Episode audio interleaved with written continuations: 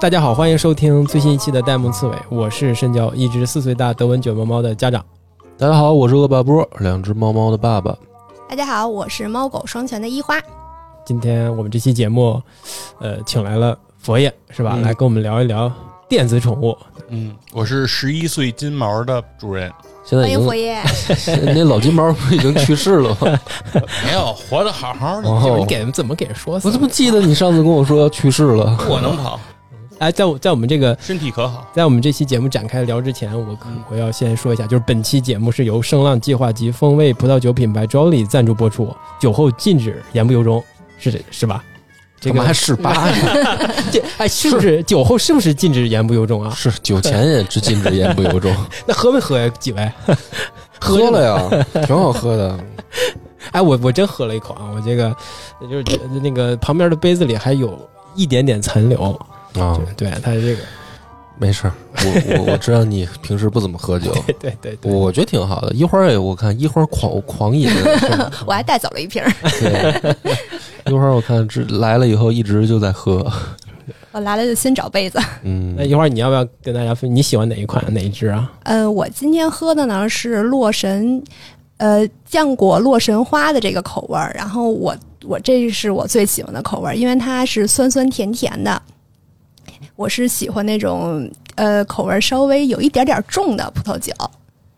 就是这个，我有就我觉得这酒精还挺挺重的哈，对就是上头的。我刚开始就是觉得，因为它的果味儿特别的浓嘛，然后我就上来就一大口，然后我就说，哎呦喂，有点上头了。当果汁喝了，那嗯不行。对啊，就是哎，它这个酒是建议冰镇之后饮用，对对对，冰镇后对，那效果可能会更好一点。现在有点有点热乎。行的，那一会儿你没问问那个周丽，他们有没有宠物款，是专门给猫狗喝的，喝完以后就不闹腾的有没有？我还真见过，原来我一同学就是给他们家猫灌酒。灌酒，就是他那会儿是要他他也住石景山嘛，嗯。他要从石景山带他们家猫去通州他姥姥家，嗯。然后一路上不是得坐地铁嘛，然后地铁上。嗯啊，严格来说，地铁上禁止带宠物，嗯就是你不能带猫狗嗯，做，但是呢，他就把猫要是藏包里呢，就可以带。但是他要想完成这一个步骤呢，他的猫必须得在包里特别老实。啊，如何能让这个猫特别老实呢？就是出发之前来一瓶盖二锅头。反正你朋友这个做法就是，无论是喂猫喝酒还是坐地铁都不推荐啊，然后就不要作为成功经验宣传了。对，问题就是后来很麻烦了，因为他操作了这几次以后，这猫就有了酒瘾了。啊，是吗？就是家里只要一喝酒，那酒瓶盖一拧开，猫蹭就上来，它是什么酒？就葡萄酒是吗？白酒，白酒。哎直接呦灌的就是二锅头，所以那猫都特敏敏感，就是你一开白酒，噌就上来。还是有点危险的。所以说，他说这个其实会会猫会上酒瘾的。嗯，但是这个事儿我感觉还是大家都当当就当听听见吧，别笑话都别，因为我真的觉得我我我有我有的时候是忍不住动这个歪心思来的，是想试一下来的，但是我我我好像感觉是不是这个对身宠物的身体伤害还是比较必大的？须啊，那对人都有伤害，那对动物都有伤害。它的那个对肝肝功能肯定有没有那么强，是就是没有很容易没有解酒的那个功能，所以就呃千万连这个心思都别动。确实会，就是是经常，因为除了它啊，就是嗯也有其他的养宠物的人有给猫狗来一点点酒的这个习惯。他他们可能不是为了说给它灌醉，他们的目的可能就是说，有的人可能自己爱喝酒，嗯就是狗是我最好的朋友，对吧？那朋友。朋友之间不能不不来一下，来一口所以他有的时候他们的宠物会有这个习惯，之后说是很容易患，特别早就患上肝硬化啊，是啊，甚至需要动手术等等，挺对它挺危险的，挺危险的。这这种心理就感觉跟小时候我爸父母对来了蘸筷子是吧？占筷子啊，来来来来大家都经历过这种这种事儿哈。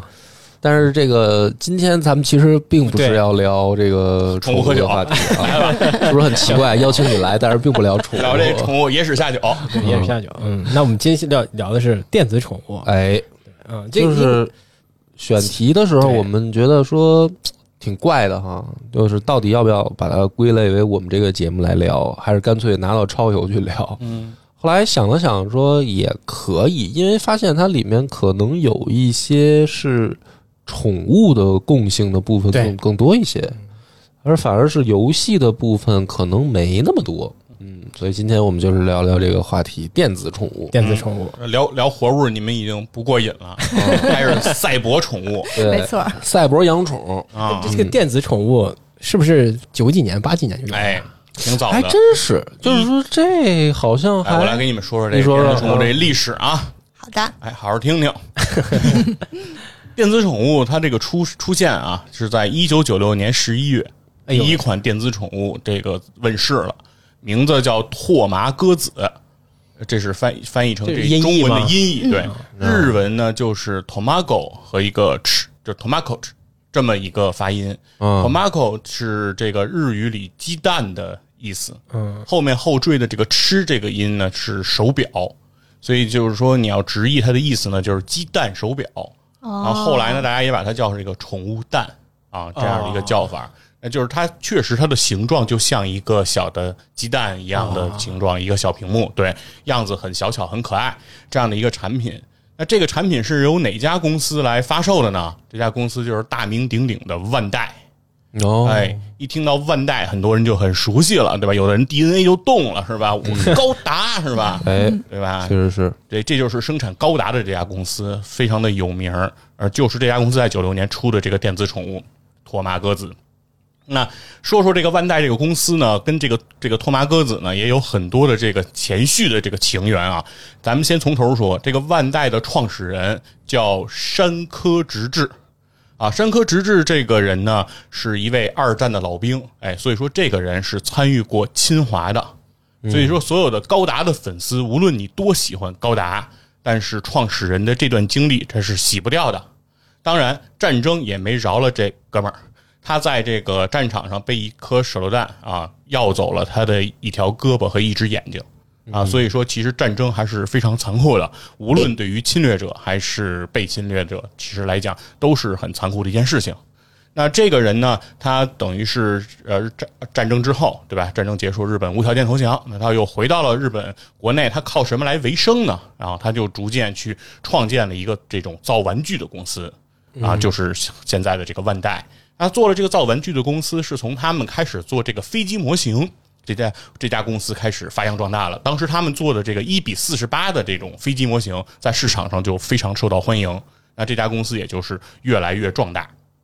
那这家公司呢，也是说山科直治本人，因为手上可能有中国人的鲜血哈，对中国人始终怀有这种愧疚，所以很早，在一九八五年，非常早的一批外资企业进驻中国来华投资，万代就是其中之一啊。一九八五年，他就带着他的公司在中国投厂来进行投资建设。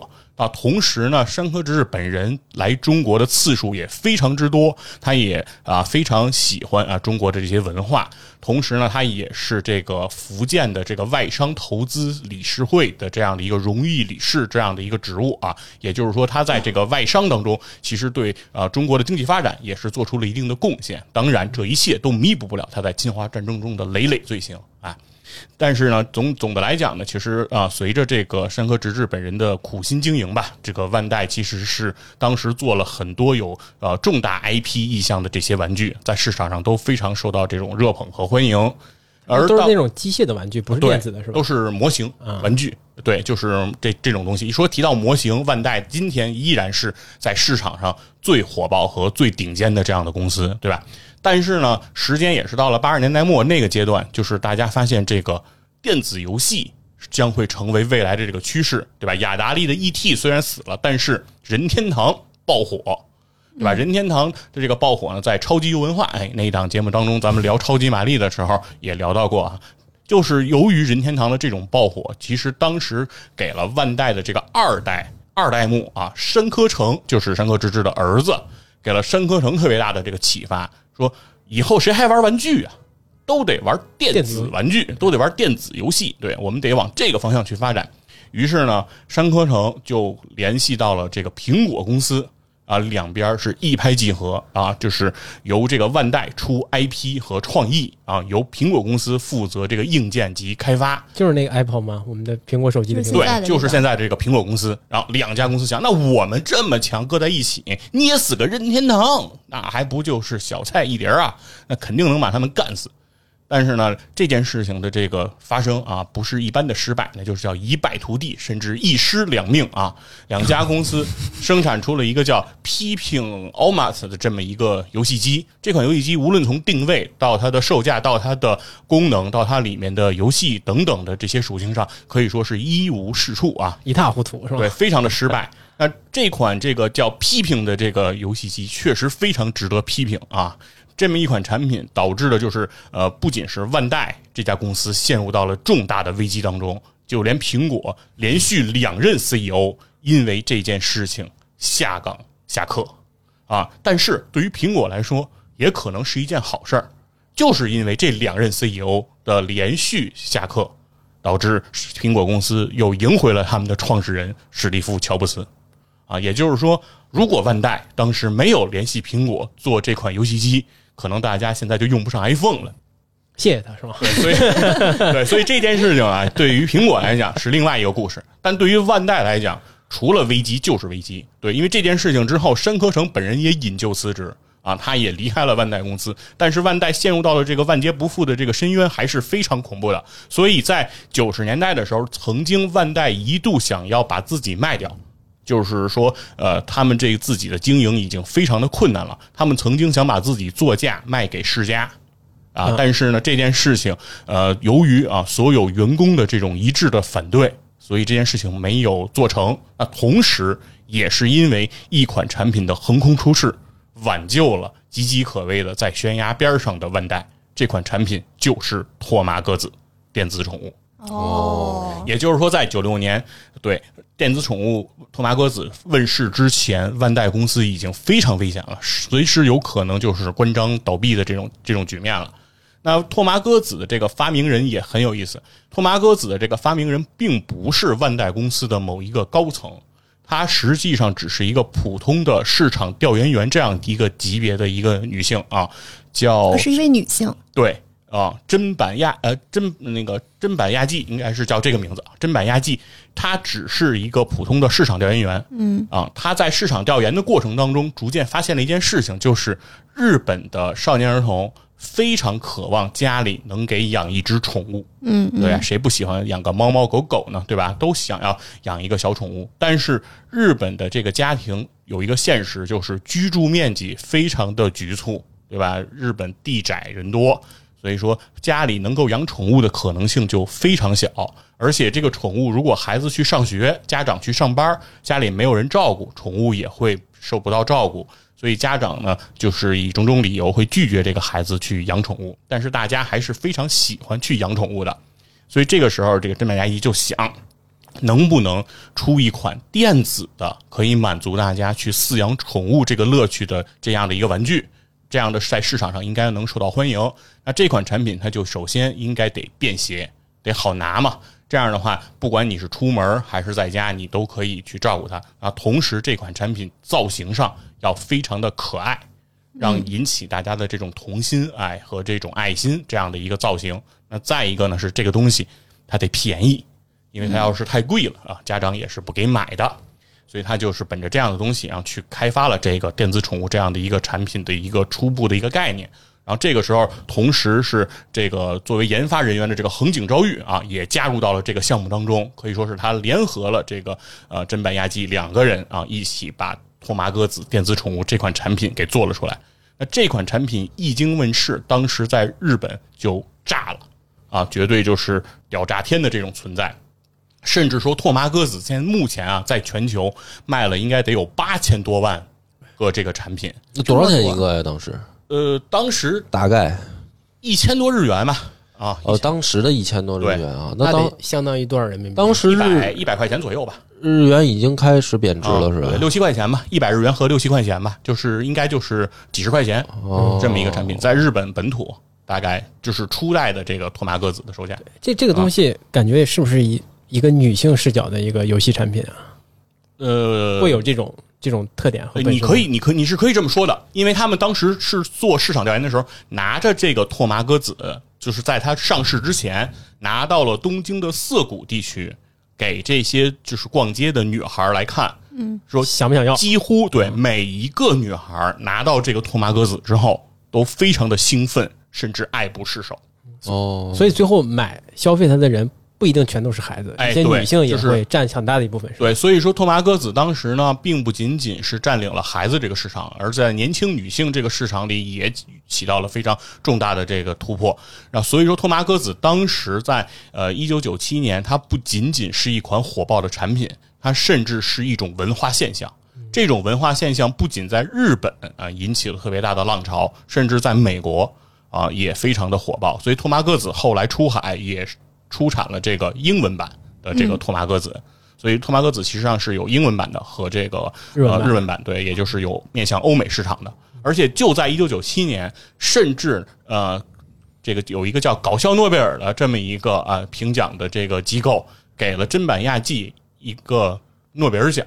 那但是他这并不搞笑啊，我觉得就是搞笑搞笑商业商业奖好像是吧？他就是反正就是不是一个不是那个正经的那个诺贝尔奖，不是挪威和瑞典他们给发的。我知道，就啊搞笑诺贝尔奖不都是他们那个发明特胡闹的，或者有的特没用啊什么的，就是就是确实特傻的一些才会获那个吗？他但他也获得了。他这听着不傻呀，我觉得当时给他颁奖的理由说是他让数百万人进入到了宠宠物管理的生活当中。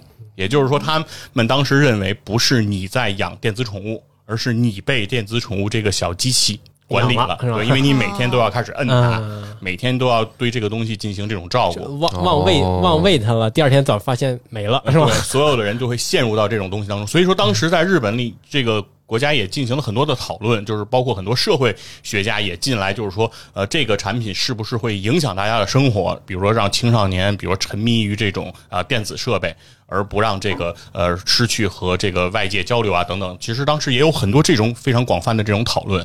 其实也不是，你看那你们看那个什么重启人生了没？他是不是有有一个阶段是那些小孩儿就一直在在在交流他们的电子宠物的事情，嗯也不一定是完全沉迷，他也会成为一个公共话题了，对吧？对那会儿的电子宠物还不到这么严重吧？我觉得就是有点日本人的那种神经兮兮的劲儿，我觉得还没那么严重。现在你说讨论一下，我觉得可能差不多。然后这个电子宠物呢，就是托马鸽子的这种发展也不是特别的顺遂。第一代炸了，非常的火爆，但是托马鸽子的第二代产品，其实它的发展之路并不是很顺利，就是因为在开发托马鸽子第二代这个产品的时候，另外一款产品也横空出世了，就是刚才说的和这个真板压机一起开发托马鸽子的这个横井昭裕啊，这个人这孙子，他居然 按照这个电子宠物托马鸽子的这个思路，他也开发了一款玩具。这个玩具的名字叫数码暴龙机，哎，对战类是吧？哦，那个带战斗有印象，有印象。嗯，数码宝贝啊，这个是从这儿起的是吧？是吧？多少人听到这儿，是不是觉得是你的青春？是不是？但但但没买过他那个玩具，嗯就是电子宠物好像买过，但是数码暴龙机没买过，对你，买的电子宠物是正版的吗？就是托马鸽子吗？还是也不一定是正版。中国人民我觉得可能是另外制造的我觉得应该是盗版。他当时正版引进中国了吗？哎，接着说啊，就是我先说一下这个，因为这个数码宝贝、这个数码暴龙机的这个横空出世，给了托马鸽子特别大的压力，因为很明显就是数码宝贝这个 IP 的开发明显是更好。对，而且数码宝贝当时又有动画，又有谁这个这些宣传，然后在小朋友之间这种呃流通也是非常的硬通，所以说当时呃托马鸽子面临了非常大的压力。于是呢，在两千零三零四那个年代的时候，托马鸽子又开始开发自己的第三代产品。第三代产品就进行了一个革新性的一个开发，就是它改这个电子宠物加上了红外的这个信息传输的这个手段。嗯，哎，这个从这个时候开始，这个电子宠物就不再是一个孤立的一个单机版的这个游戏了。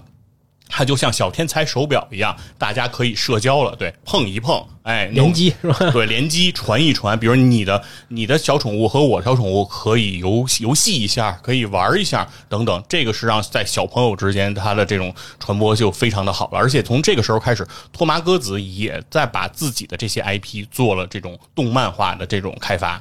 那所以说也是，我觉得像这个数码宝贝一样，就是想通过多维度的这样一个发展，然后更加的呃开拓自己的这个市场。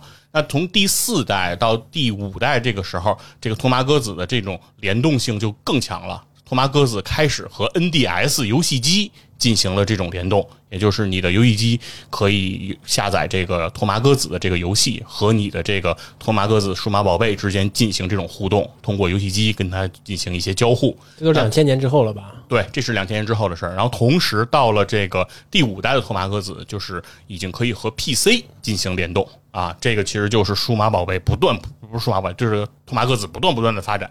到第六代托马鸽子也也做了一个革新，就第六代托马鸽子叫 Color，就是彩色屏的电子宠物啊开始出现了。哎，那开始现在说一下这个在中国这个情况啊。首先，我们得先知道一件事儿，就是所有的电子宠物，就是正版万代的托马鸽子，只有日文版和英文版，嗯没有中文版，没有出过任何一款中文版。就在它零三零四年，就是把它的第三代和第四点五代和第五代这三款产品引进到正式引进到中国大陆的时候，也没出过中文版，它引进的是欧美版，也就是英文版本的托马鸽子。所以说，如果你玩到这个电子宠物是中文版的，是个中文的，对，那就毫无疑问啊，它是一个我们山寨的一个一个产品。而这个呃第三代到第三第三代到第四点五和第五代这三款产品引进中国的时候，其实是跟这个广东这个灵动公司啊进行的这样的一个合作，所以我们把那三代的这个产品基本上叫它灵动系列啊，也就是这三代拓麻鸽子。而这三代拓麻鸽子当时其实在中国市场它的占有率其实还是不是很高。大多数人所买到的这个电子宠物，基本上其实还是呃咱们中文版为主是吧对，山寨的比较多。而这个电子宠物这些这个山寨出来的托马鸽子呢，其实你可以，他们山寨的并不是当时的第三代和第五代的这些产品，其实他们山寨的就是托马鸽子的元祖机。初代对，所以说在我们小时候玩的那个托马鸽子，大多数人玩到的应该是山寨的这个呃九六年的那一款产品。哦，所以大家玩的时候是不是也都是九六年那个是比较很快就进到被山寨到中国了呀？还是反正我我我特别确定，肯定是两千年之前了，对吧？因为因为两千年之后就有跟 boy 了，嗯。就大家我我没人玩那个就没电子宠物了。对，就没有再玩那个，就还是功能比较交互很差是吧？对，游戏性也很差嘛，它确确确，而且那个质量也很差，所以我觉得印象当中好像就是两千年之前，两千年之前，对嗯。我记得我买的那一款是肯定是个山寨货啊，三十块钱，在那个学校门口的小摊儿买的。但是还有一个我印象特深的，就是我都不知道这玩意儿叫拓麻鸽子，我肯定没玩过拓麻鸽子。只知道电子宠物对吧？呃，电子宠物我买过两个，然后还有一个我印象特别深的就是，呃，皮卡丘，啊，就是它是一个也是像蛋一样的东西，然后它就是只能养皮卡丘，然后还还得它能还能走路的时候摇，就给那个皮卡丘充电，就那个玩意儿是当时我们也特别特别火，就是但是那个我我特别清楚，它不是托马格子，就嗯，感觉是各种 IP 糅合在一起出来的一个东西是吧？不是那个玩意儿，好像还是正版的，嗯就是是我我我记得好像还见过它的广告，还是、嗯还是什么，但是就因为太小，说不清楚到底是不是不是任天堂的还是哪儿的。那你有沉迷过一段时间这个电子宠物吗？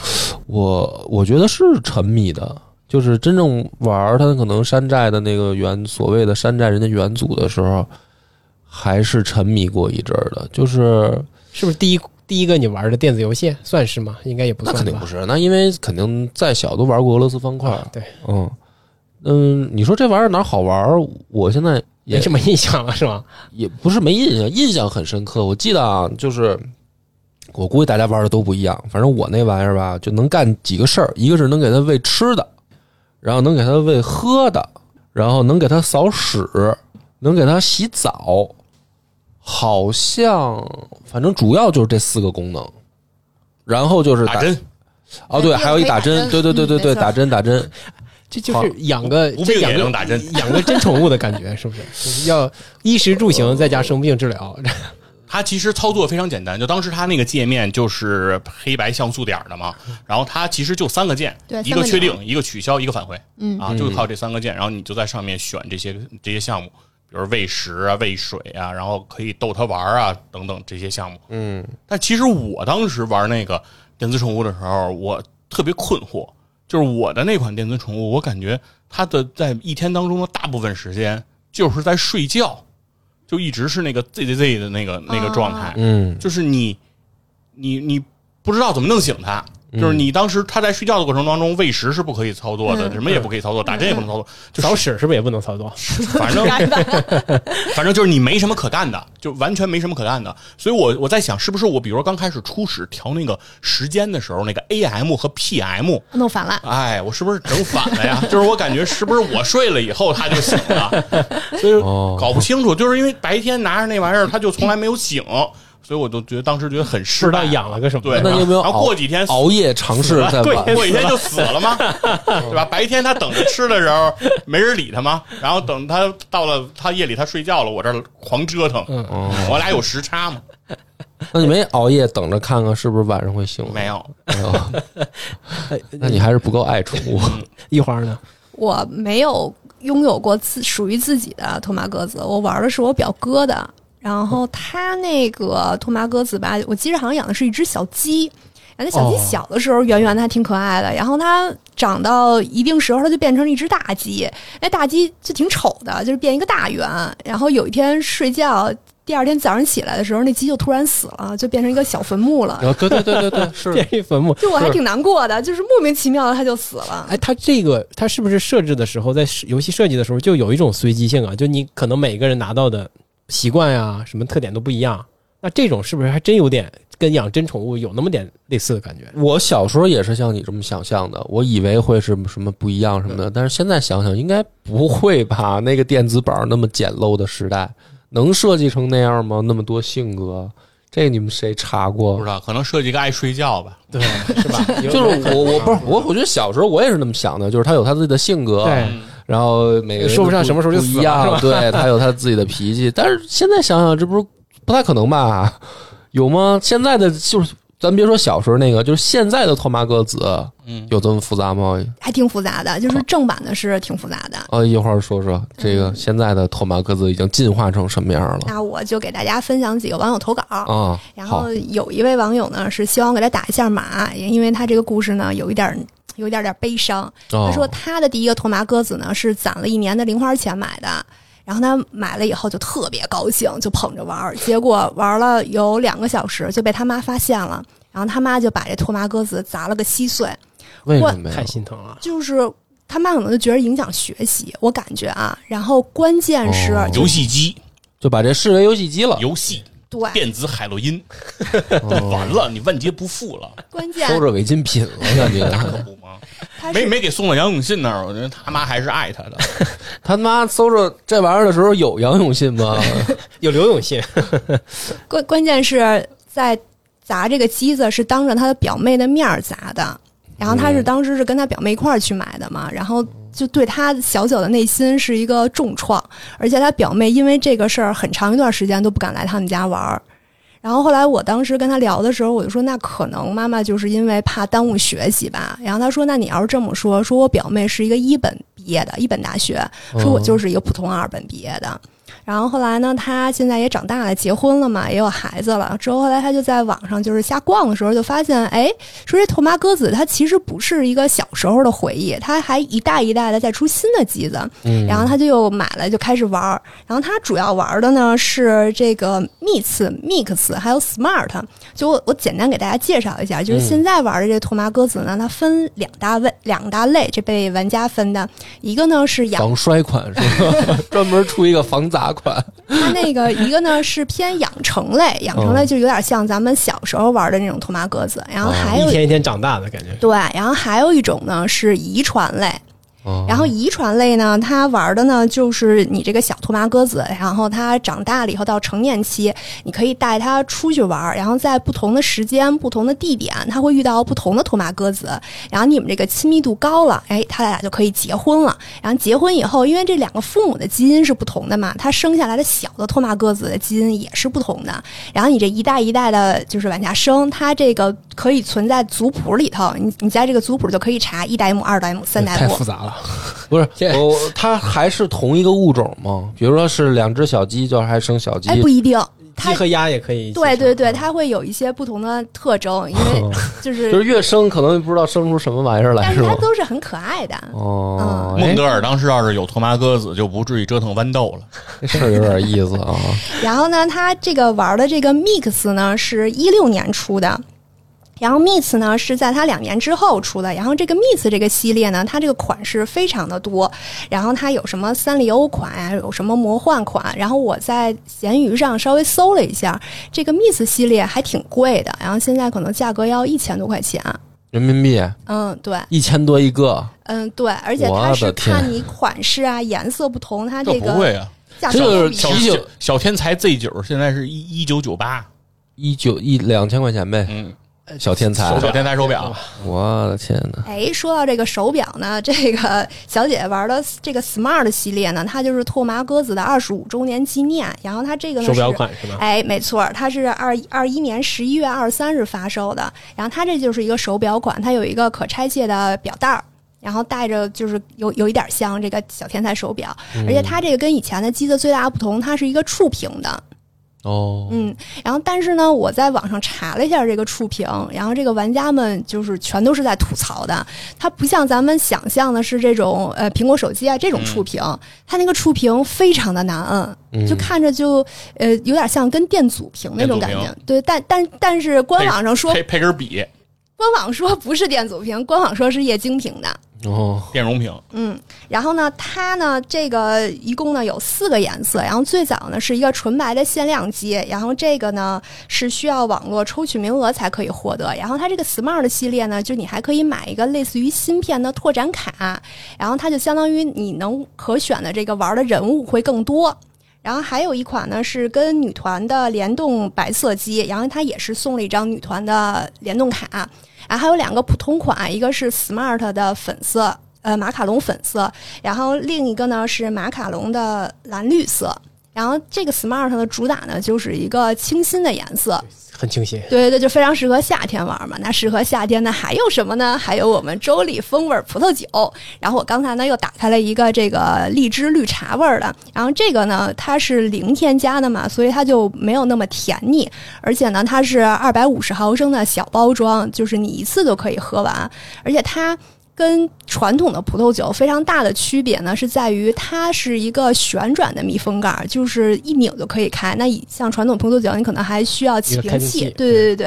然后它这个就是携带啊，就非常的方便。波哥这个说着已经一瓶喝完了，在今今天今天有佛爷，我就可以偷偷喝酒。大家把猝不及防打在公屏上，那那个我接着给大家讲啊，然后还有一个投稿呢是叫小肥羊的一个网友写的，然后他说他的第一个拓麻鸽子呢是偷了他爸爸一百块钱买的，然后这个拓麻鸽子呢价值二十五块钱，然后他买完这个拓麻鸽子不就还剩七十五块钱吗？小时候七十五块钱可是巨款呀，嗯他说这个钱多到我都不知道怎么花。嗯然后他呢就给他这个全班同学一人买了一根一块五的冰棍儿，最贵的冰棍儿是吧？还是这孩子，我有这个头脑。所以，你快算算他们班有多少个同学？问他们班到底有多少个同学？快快快快快转动起来！然后他说，这个拓麻歌子对他来说的回忆，就可能无外乎就是病了，就是给他打针，然后渴了就喂饭，饿了喂饭，然后还有要给他铲屎。然后那个他说这，他就觉得这拓麻鸽子呢还挺吵的，晚上还老嘚嘚的叫唤。他说我一气之下就把电池拔了。说但是我印象最深的就是因为我给全班同学买了冰棍儿，然后我这个人缘儿就特别好。后来我说我说那那个爸爸后来发现你偷了这一百块钱吗？他说至今都没有发现，说我爸一直以为是打麻将输的这个钱。我 也是。哎，对，确实，这个托马鸽子有一个问题，或者这个电子宠物当时在设计上，它有一个问题，就是电子宠物这个东西，它好像不能静音，嗯。它的那个声音是不能关的。我我觉得这设计挺好的，它就是为了要要跟你有强行交互嘛。是，所以说它但带你没法带它去上学对。你带到教室，它就很危险。对，就有被没收的，我记着。其实是这样的，就是为什么在这个万代在零三年那个时候，它正式引进这个托马鸽子到中国市场的时候，它占了一个特别好的一个政策的红利，就是当时在中国这个游戏机的进口是被限制的，就是游戏机限游的那个那个时候嘛，就是基本上你就是学习机是吧？对，就是就是你那个 PS 像 Xbox 这些主机其实都是不能引进国内，包括掌机 PSV 那会儿买的也都是水货嘛，没有这个正正式引进的。而拓麻鸽子它当时是被以玩具的这个形态来引进的，所以它当时在政策上是被允许的。所以说这款产品当时是占了这样的一个呃主动的先机，所以它很快在学校里也有很多小孩开始带着这个拓麻鸽子到学校，但是很快就是因为这个东西在课堂上经常响，所以很多学校后来也禁止学生把这个拓麻鸽子带进来了。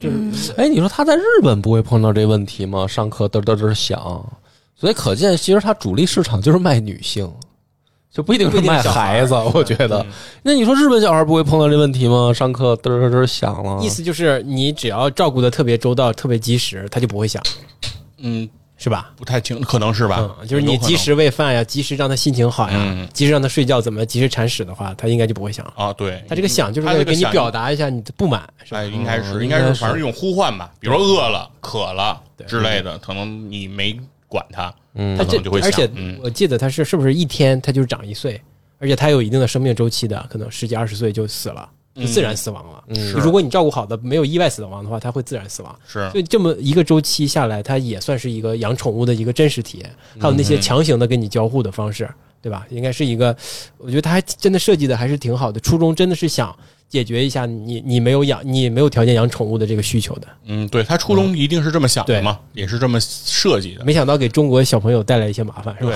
不能去学校玩儿，但我依然中国的觉得女性又不需要，是吧？但 我依然觉得他还是我还是只只久久没有从他那个价格里回过神来。就是说，刚才你们说一千多的那个，嗯，不它是就是特别版嘛，或者说就是不是它后典藏款啊它在出的已经是彩色机了，就不是哦不再是黑白的。就是说它的第六代开始是 color 了，我知道，就是说它普通的版本嗯也是一千块钱是吗？呃，它我我理解它应该是刚发售的时候没有这么贵，然后现在它已已经是纪念款对，就是它不是它现在已经是绝版了。哦哦，这个可以很贵。托马鸽子就是有一些这个产品在二级市场这个这被炒作的这些产品比较火的，上万的、十几万的都有。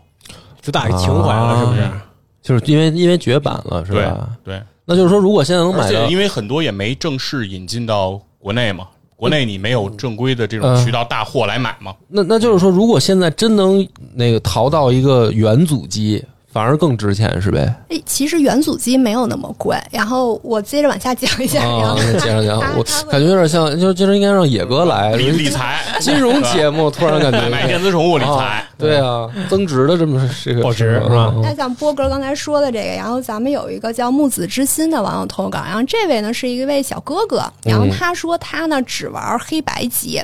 他是哦二零二一年入坑的，然后他说，对于他来说，就是情怀是占占最大部分的。他说，嗯如果我玩的不是情怀，我玩的是那种采集，说那我不如玩手机，玩玩那个游戏机。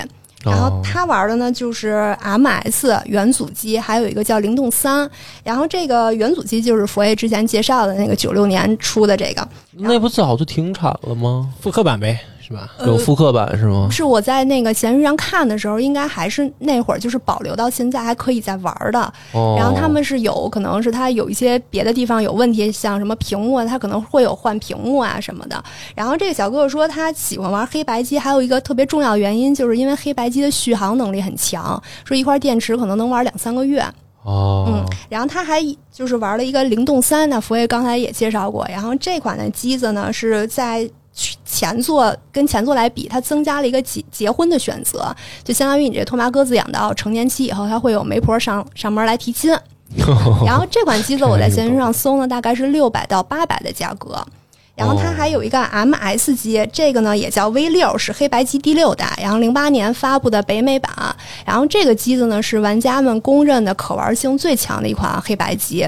然后它的这个机子在闲鱼市场上大概要两千左右。哇，嗯，很贵啊，是啊，嗯，两千多，就一个游戏是吗？就赶上快赶上一台那个 Switch 了。啊，那加上钱够够一 Switch 了。你说我要是买一个这个送女朋友，跟一个 Switch 送女朋友，哪个我挨揍会轻一点儿？Switch 盒子大点儿，嗯，我感觉 Switch 还是会挨揍更重一点，因为你要不告诉他多少钱，他他以为本能的二十呢，他本能的认为这俩不是一个 不是一个不是一个价位嘛？你别说他了，我都认为不是一个价位嘛。但是就是没想到这么没想到它确实是挺贵的。这跟女朋友说，它是掌机，掌机就便宜。你看以前俄罗斯方块那掌机多便宜，掌机掌机就便宜。但是就是我我有这种直男思维，就是我感觉它的技术力啊，就是它里面凝聚的那个科技含量没那么高啊，它就是 why 为什么卖这么贵？来，你听一会儿这给解释解释这位啊网友投稿，然后他这位网友叫释迦西 J J X，嗯，然后他呢是一个拓麻鸽子界的大佬，然后嗯我看他这个小红书，他有非常多的开箱视频，还有一些测评。然后他说他小时候玩的虽然是盗版，但是他也非常喜欢玩。后来他就跟他爸妈说说，那我能不能就是这回考试考得好，你们给我买一个正版的这个机子？然后结果他也是特别争气。然后考的真的特别好，后来他爸妈就奖励他一个正版。然后他跟我说，这个正版的托马鸽子内容比盗版的丰富的多得多，哦就是它有很多过场动画，而且人物呢也更多了。然后他就说，上学下学他都捧着玩儿。然后他说，他现在呢就工作压力特别的大，他觉得拓麻鸽子是他非常重要的一个减压的方式。嗯他说，就是你不管忙不忙，拓麻鸽子就都在那儿，小小的一个。说你需要他的时候他在，就是你不需要，你可能在忙的时候他也在。就他他说这个拓麻歌子虽然没有那些三 A 游戏，就是有那种华丽的打斗，然后可能剧情会更丰富，但是给他带来的是那种更舒心、更温暖的那种感动。陪伴感，对对对，没错。嗯，这就是咱们养宠物的那个那个一样的感觉了哈。嗯那人家这个还是方便呀。嗯，你说茶杯泰迪再茶杯，你也不能天天给它撂桌上，是吧？嗯对啊那个就放桌上就可以，通勤的时候也可以搞。啊但是我觉得还以玩玩。还还是就是它提取了宠物的那个就是精髓，嗯，就是我们养宠物的那个精髓嘛。就少了一些实际的麻烦，对吧？把你讲养宠物的？就是我不知道我这个形容对不对，或者说能不能跟大家引起这个共鸣啊？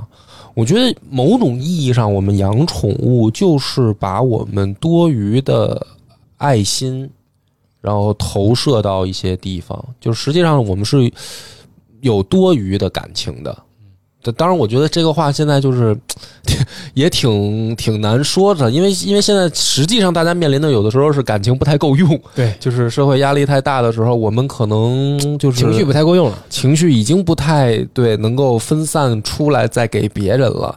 但是某种意义上，那你说养宠物不就是你有多余的感情吗？你说那个不管是猫猫还是狗狗，还是你养的什么奇奇怪怪的宠物吧，某种意义上，动物啊，它说它智力有高有低，对你什么有灵性或者怎么样，但是它它的就是说智力的上限，终究它还是无法和你正常的去平等交流的吧？是，那是对吧？就是说，你就说狗狗可能比不上边牧，嗯，啊，对，你就说，比如说狗狗就交流不了，就 就算眼里我是个大傻子。不是，我就说大部分的宠物，就是说，就算狗狗比较聪明，它也无法做到说跟你对等交流。某种意义上，你是一种上位照顾下位的情感的，往直接了说吧，就是人都有扮演上帝的哎对了，这个意思。哎，你这个话更直接一点，嗯，对，就直接一点就是这样的，也不叫什么多余的爱心啦，其实就是这个扮演上帝支配别人的人生，人都有这样的一个人都有这样的需求。对就是其实你包括说，呃，在西方啊，教堂外面有很多乞讨者。对吧？大家去做了礼拜、祷告完以后出来，很多乞讨者就是在那儿等着嘛，因为大家跟上帝那个时候是情感最丰沛的时候，哎，那个时候就是被 扮演上帝欲望最强的时候，特别希望就是哎，给个给个特别需一美金，给个一欧元，就是 给给那种就是我来。支配你，我来这这个什么？你嗯包括其实很多，包括什么轻松筹、水滴筹等等这些慈善的这些项目，为什么他们能吸纳资金的能力这么强？其实也一样，就大家都有这种在自己能力之内，然后想要尽可能的去彰显一些。当然，这是社会责任感，这是爱心，这值得鼓励，这是一个好的事情。但是从人的潜意识来讲，这个需求是什么？其实就是你希望你自己扮演上帝，就是上帝不是说一定要是掌控别人、控制别人怎么样，就是哪怕尽你的能力让别人过得更好一点，这也是你的一种心理需求。对，所以我觉得就是电子宠物这个东西，它抓住的是这个精髓，就是它跟游戏确实不太一样。我觉得咱们聊到这儿，我可能能说明白这就是事儿了。你可以这么想，就是说刚才呃，这深交问波儿说，电子宠物是不是你玩的第一款游戏？它肯定不尽不见得是电子游戏，它肯定不见得是，但是大概它应该是你玩的第一款养成类的游戏。嗯，就是包括咱们后来在呃电脑上，在游戏机里也玩一些养成类的游戏。其实，但是那些应该玩的没有这个早。就是最早你开始想养一个什么东西，靠这个电子屏，然后而且怎样？我觉得它还是有一个区别，就是所谓的养成系的游戏啊，我们比如说那个宠物小精灵，我我老叫宠物小精灵，现在叫宝可梦了嘛。我们还我还说下回拉着一花儿再录一期宝可梦嘛。你不知道宝可梦它也是养成类的这个宝可游戏，梦是养成系类的呀，肯定是算养我理解，成类啊。我以为是 RPG 呢。呃，是，就是它也有 RPG RPG 跟我理解就是走走走走走走走走打，走走走走打。呃，对啊，就是它有它有 RPG 的这个，就是怎么说呢？元素它也是养成类吧，我觉得。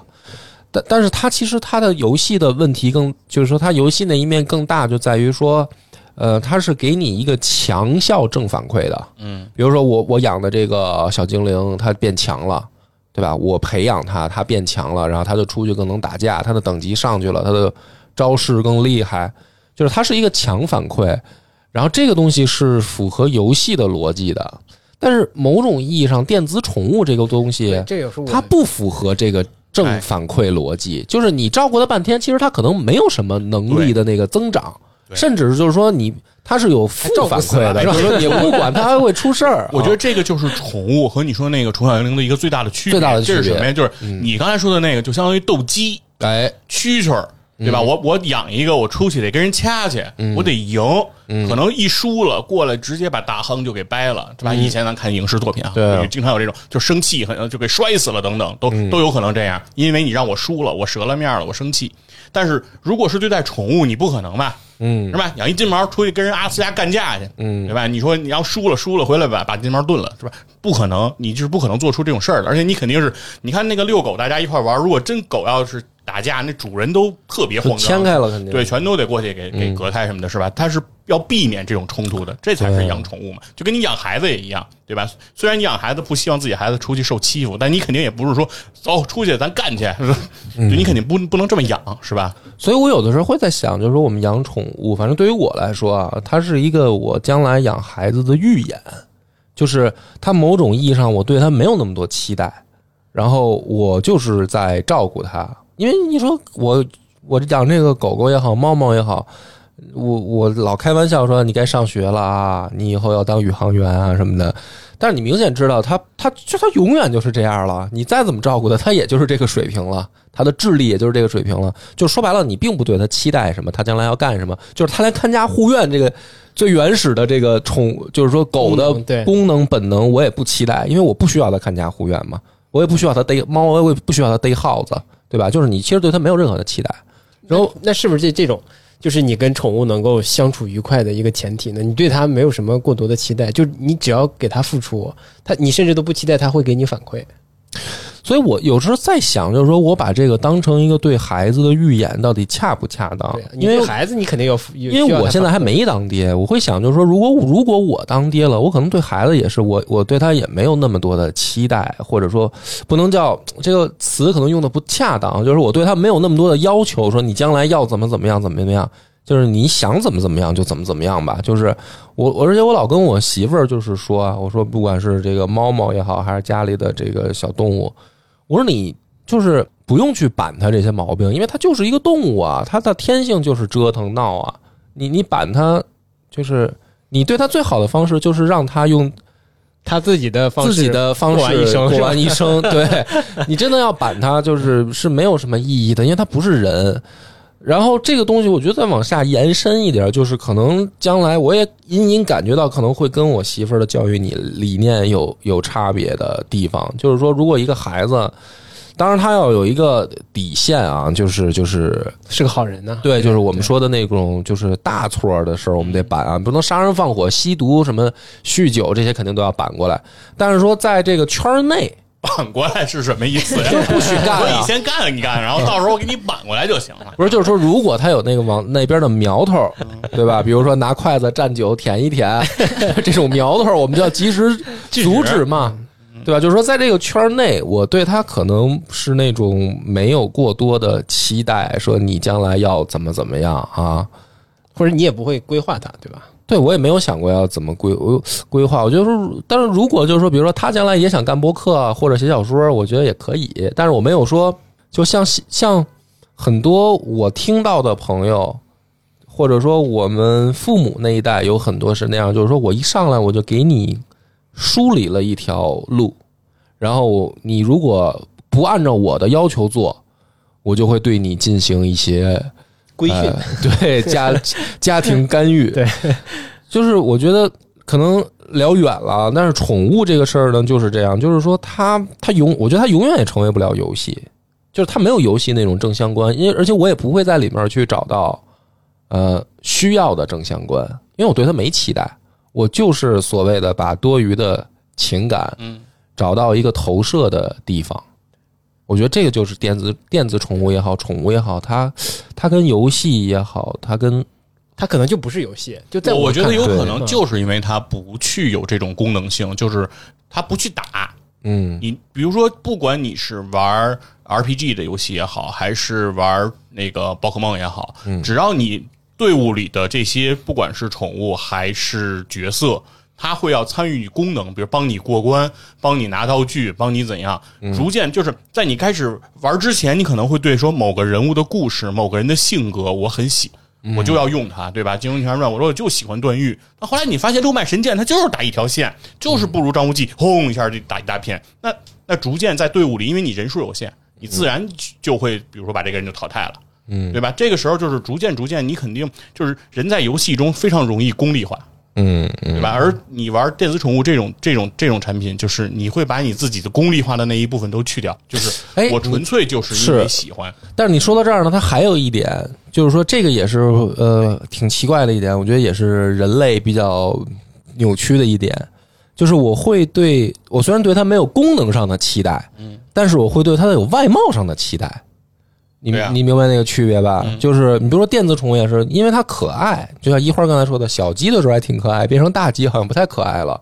就是对于我们的宠物来说，它也有这个问题，就是虽然你对它没什么期待，但是它必须得长得好看，对吧？就是你我我想大家每个人养自己的宠物的时候，其实都是挑外貌的，嗯，对吧？就是说你你从挑品种，其实就是在挑外貌嘛对吧？然后你在挑这个品种的时候，我去你你去小时候，你也是特别在意外貌的吧？我觉得我反正我是，那肯定熊猫为什么那么受欢迎啊？哎，对呀、就是这个意思嘛，就是说。其实你对你要这么说的话，倒也不是说完全没期待，对它是有外貌的期待的。嗯，或者你是不是会把那就是一个硬件嘛？那你给它加一个彩色的外壳啊，或者是加一个什么东西的话，是也所以在是会的。最早设计这个电子宠物它就为什么选择蛋呢一定要做成一个圆的嘛，做成一个蛋，就是就是要外形形可爱嘛，上它对。讨巧。在你接触它的时候，就会对你的内心有一种安抚的作用。嗯，对吧？也是，我不，我觉得梁博说的是是，它在我看来哈，它可能真的不是一个，不是一款游戏啊，它就是一个宠物的一个，就把它提取出来一个宠物的一些一些特征，真的是在预演养的一个宠物。另外，就咱们刚才聊到，还让我想到一点，可能它就是把生活的本质给抽出来了，就是吃喝拉撒。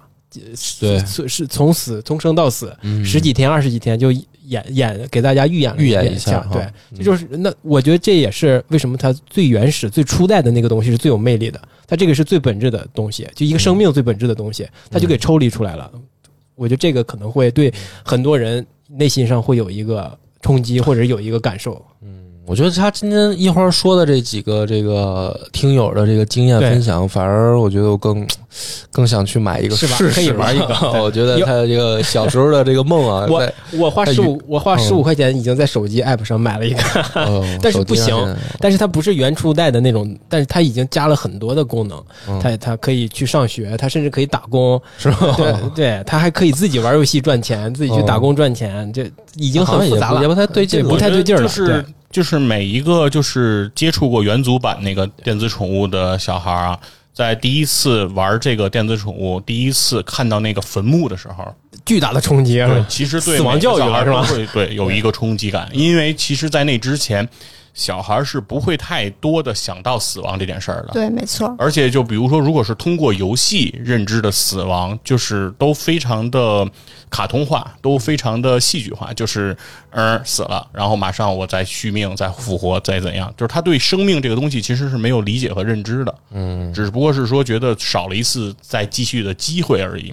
而电子宠物这个东西，它在它成为坟墓的那一刻，是它如果你不按特殊的操作，就相当于重启，它就不会变，它的屏幕就永远是那样。那个时候你再去摁，不管你是摁确定还是摁返回等等，其实都不会有变化，它都动不了了。对，而且它是投入了感情，投入了相当时间的感情之后养到这儿，突然间就死了，有可能这个死亡还还是跟我有责任的，是。对吧？那个我亲眼见证的，甚至我亲手导致他的死亡，那这种冲击还是挺大的。嗯，的确，确实是，然后我跟那个我们有一位叫朱记的玩家就聊了聊，我说那如果有听众们听了我们这期想入坑托马鸽子，我说那有没有就是你推荐的这种机型呢？然后他说，呃，如果是新入坑的小白，然后更推荐在售的机子，呃，例如 Pix 呀、Pix Party，还有下个月七月十五号要发售的 Uni 系列，因为在售的机子呢，它首先价格呢相对来说，嗯，会便宜一些，而且它质量呢也会有一些保障。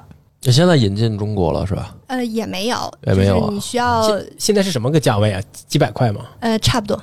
哦，OK，那到时候我们去看一下，下个月我我是感兴趣，我到时候 我打算买一个。嗯刚才说了是死亡教育这一个话题啊，说看到坟墓的那个震撼。我觉得《托马鸽子》还有一个有意思的事儿，就是这个游戏刚一开始的时候，不是蹦出来的就是那个宠物，它不是说像咱们养这个小猫小狗的时候，你直接就把猫狗抱回家了。嗯嗯，它不是，它第一开始出来的是一个蛋，是。那个蛋它要通过一天到两天的时间才能孵化出来，在它那个只有是个蛋的时候，就是你啥也干不了。对。你每次点亮屏幕，啊他妈就是个蛋。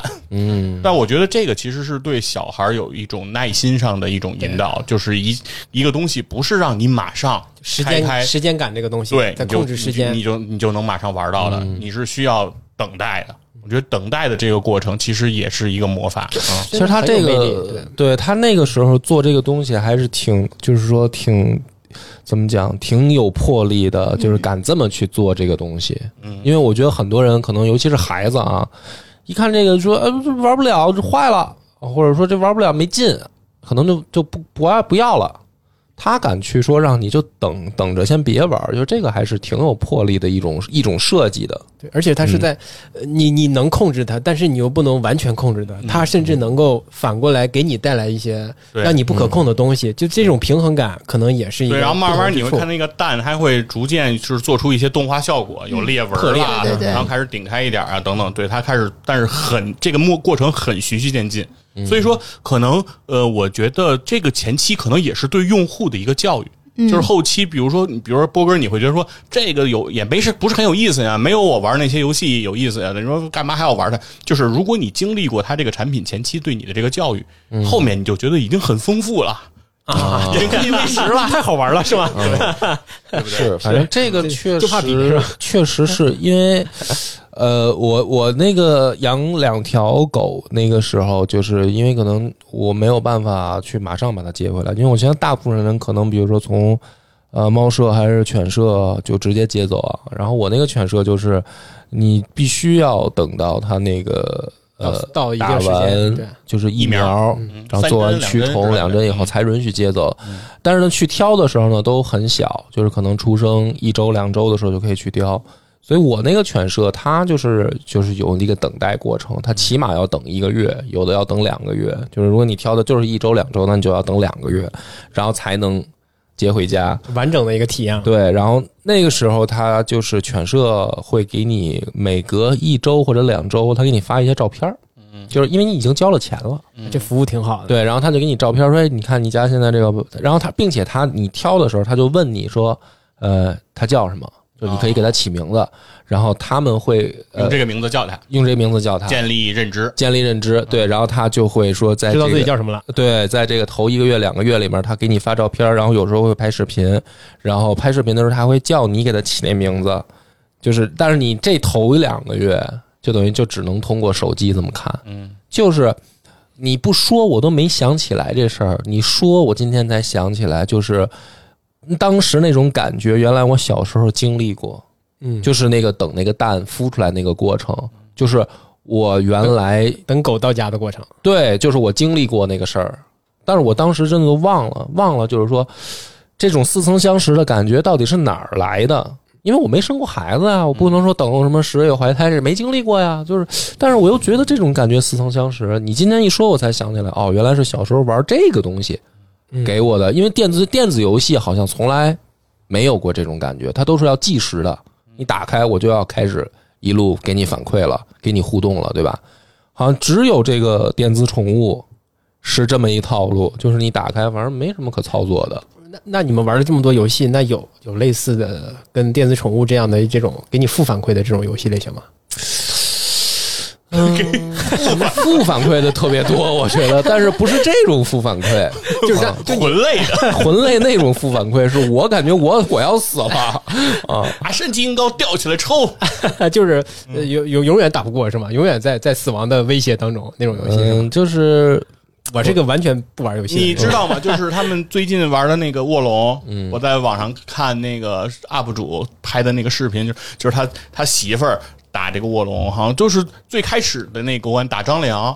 这一关啊，就是那个女女玩家，就是平时不怎么玩游戏啊，就是她她自己是个游戏 UP 主，然后她就让她自己媳妇来拍自己媳妇打这一个 BOSS，就把就把游戏机砸了是吗？不是砸了，打过了啊，啊，花了八个多小时。是我比上班强度还大。然后他在旁边就是这边递饮料、递递水果、捏肩，然后就他就为了给他拍下来，然后拍了他全程。我玩《灵魂旅旅人》的时候，然后有一有一小段儿吧，然后也是玩了两天才过去的。然后那个游戏我之前以为是偏剧情类的，然后没想到有一小段是需要就是不停的在操作，在往上蹦，然后就就真的还挺难的，就是玩了两天。本来是想如果玩不过去，我就带到公社来，然后看看 谁能帮我跳过去。嗯 但是我觉得电子宠物其实不属于负反馈，嗯，它其实它的也不是很重操作，它其实就是在于你的心，只要是跟它维系着，它其实要的是那种情感的强链接。就是你只就像放置类的那些游戏的效果差不多嘛，就是你只要定时按时想着这个事儿，经常去碰一碰、动一动，它就可以给你比较好的反馈。比如他也可以在里面跟你互动啊、蹦啊、跳呀、乐开心乐呀对对对开心啊开心值会增加，对，弄桃心儿啊，对对对，他然后你看他之前饿了，然后给他弄，他吃饱了就就就乐了，你就会很高兴啊，对吧？是他其实这些都是正反馈，只不过他的正反馈取向性，我还是觉得是没有那么功利性。就是他不会说我能力强了，我出你带我出去，我跟别人联机，你我能把他干干个数码暴龙机了，对吧？这个就是可能小朋友要出去跟人对抗的时候，他数码暴龙机就会火爆。但是，呃，可能电子宠物为什么很多成年人愿意去玩它？我觉得更多的就是刚才那个朋友也提嘛，说现在他的工作压力很大，他就更依赖这个电子宠物。可能就是现实生活中你功利的要考虑的东西太多了，太多了对吧？人际关系。像这种单纯的关系，职场的关系很麻烦，但是可能在这个电子宠物当中，只要你的心在它身上，它就会给你正反馈。可能这是很多人能得到的安慰。是的但是生人际关系中，可远远不是这样，对吧？永远不是说在一段感情里你多真心，这个结果就会一定好，那不一定的呀。嗯，的确，那佛爷，你会考虑就是给你家小孩买一个托马克斯玩玩吗？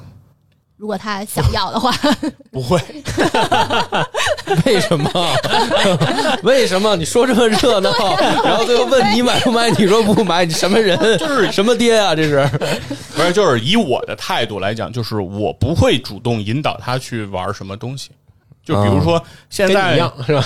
就是现在可能我闺女最近就是比较沉迷那个蒙可，蒙可又是什么？嗯，就是也是一个动漫作品，然后衍生的一些玩具啊，奇妙蒙可什么，他现在非常喜欢那个，然后他就经常有时候要求给他买一个买一个买一个，就会买好多那种那种那种东西。就是他他，有他现在想要的想法，就是我我也因为我我也我也试图引导过他，嗯对吧？比如我带着他看《玩具总动员》，比嗯如说呃巴斯光年是不是特好啊？我我买个巴斯光年给你吧，不不想要小姑喜欢娘不会喜欢 这个吧？我觉得你你想要吧？啊，这种人巴斯光年能能弹出来，说好呀什！么人啊？这是 对，但是他他就是买回来，他也没有特别喜欢。说变形金刚你不喜欢吗？还是你喜欢？还是你喜欢？你玩的太明显了，有点儿你看这擎天柱，行，那怪怪叔叔，这是属于 怪好吧？怪爸爸，咱们这一集就到这儿，感谢大家的哎，哎，最后对，那最后本期节目要感谢声浪计划及风味葡萄酒品牌 Jolly 赞助本期节目。Jolly 风味葡萄酒三瓶装声浪计划听友价是券后到手一百四十九元，欢迎大家加入戴姆刺猬的听众群来领取这个独家的优惠券。拜拜。拜拜。拜拜。